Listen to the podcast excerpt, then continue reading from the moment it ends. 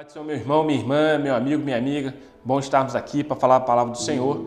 E como eu disse em alguns vídeos anteriores, eu estou falando sobre a revista da Escola Dominical, EBD, desse trimestre, que fala sobre os ataques contra a Igreja de Cristo, as sutilezas de Satanás nestes dias que antecedem a volta de Jesus Cristo.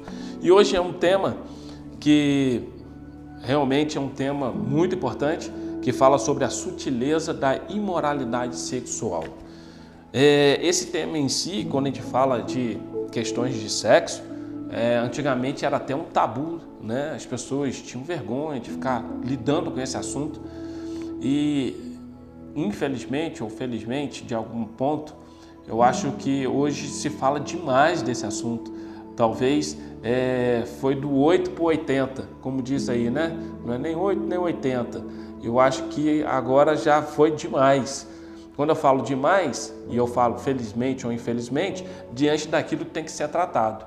Algumas coisas realmente tinham que vir como informações para o jovem, para o adolescente. Mas eu acho que nessas informações, em algumas coisas se extrapolaram.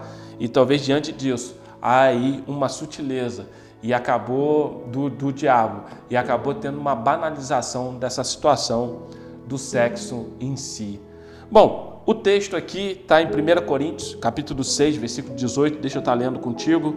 1 Coríntios 6, 18, fugir da prostituição. Todo pecado que um homem comete é fora do corpo, mas o que se prostitui peca contra o seu próprio corpo.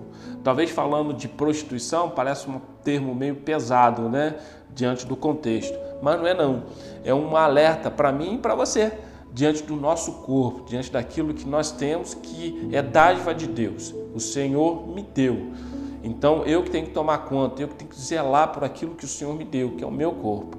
E quando a gente vai para essa área sexual, realmente aconteceu isso aí, essa banalização.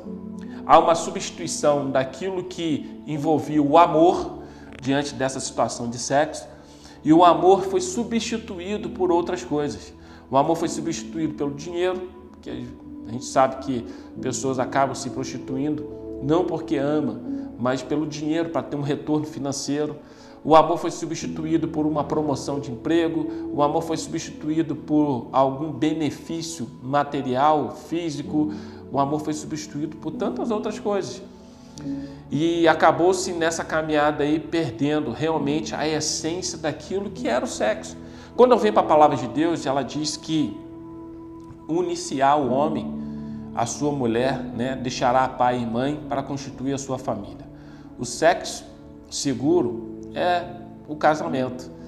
É quando você realmente entende que aquilo ali é um presente de Deus. O sexo não é pecado, foi Deus que criou. Né? Para a procriação, sim, mas que pudesse ter aquela completude do homem e da mulher. É... Então, assim, é a criação de Deus. A questão toda é realmente essa banalização em cima dessa situação de sexo, que saiu a palavra amor, que tinha que ser estar junto, e entrou todos esses outros adjetivos que eu falei aqui: dinheiro, promoções, benefícios, né? E isso acabou então tirando a essência daquilo que era. É, hoje, diante da situação em si, é, a primeira coisa que quando a, a pessoa conhece um ao outro, ela já quer colocar logo em prática, o que não deveria ser dessa forma. Né? Porque eu acho que é muito é, é, é algo seu, muito pessoal, para você poder então colocar à disposição de outro que talvez você acabou de conhecer há 5, 10 minutos. Enfim, são circunstâncias que acabaram tomando uma proporção e trouxeram então essa banalização né, do sexo. E aí então a gente vem diante desse tema aqui que é a sutileza da imoralidade sexual. Ou seja, o diabo conseguiu deturpar aquilo que Deus fez, que Deus criou. O diabo conseguiu deturpar e trazer um outro sentido para o sexo. Tirou o amor em si e trouxe então outras palavras, outras circunstâncias que pudessem então se encaixar dentro dessa situação aí sexual. Mas eu não quero trazer aqui um contexto de trazer é, indagações sobre isso. eu quero trazer sobre as nossas vidas, sobre a minha vida, sobre a tua vida. O que, que nós podemos trilhar nesse caminho, que é algo feito por Deus, que é bênção de Deus, mas que eu possa fazer de acordo com que seja algo bom, algo agradável para mim, para minha esposa, que seja algo interessante na minha vida como um casal. Então, assim, que a gente venha refletir sobre isso. Talvez seja um tema um pouco tabu para alguns ainda, ou talvez seja um tema que para outros já está muito na normalidade. Mas eu quero te trazer para dentro da palavra de Deus. A gente leu um versículo aqui dizendo que mas o que se prostitui pega contra o seu próprio corpo. E eu quero te trazer isso. É o amor próprio. É o amor que você tem por você, pela sua vida, pelo aquilo que você é, pelo aquilo que você se representa. É, eu sei que um dia desse eu estava conversando com uma pessoa e ela já está com uma certa idade, ela está solteira e ela falou sobre isso, sobre o quanto ela se doou, o quanto ela permitiu que durante a, ju a juventude dela, durante a adolescência, juventude, diante daquilo quando ela tinha todo o vigor, que ela era nova e ela se permitiu se doar a, a pessoas que ela não conhecia direito, enfim, ela foi tendo essa vida pregressa e hoje ela para e como ela se arrepende. Palavras dela para mim, como ela se arrepende de tudo que fez, porque hoje ela está sozinha e ela perdeu oportunidades lá atrás, que poderia hoje então ter uma vida de modo diferente. Então nós temos que parar para analisar isso e dar o real valor à nossa vida, ao nosso corpo, aquilo que eu faço com o meu corpo, aquilo que eu posso, é, até onde eu posso ir, que está dentro de uma normalidade, uma integralidade da minha vida física, emocional, sentimental porque às vezes as pessoas acabam se doando demais e depois isso acaba machucando.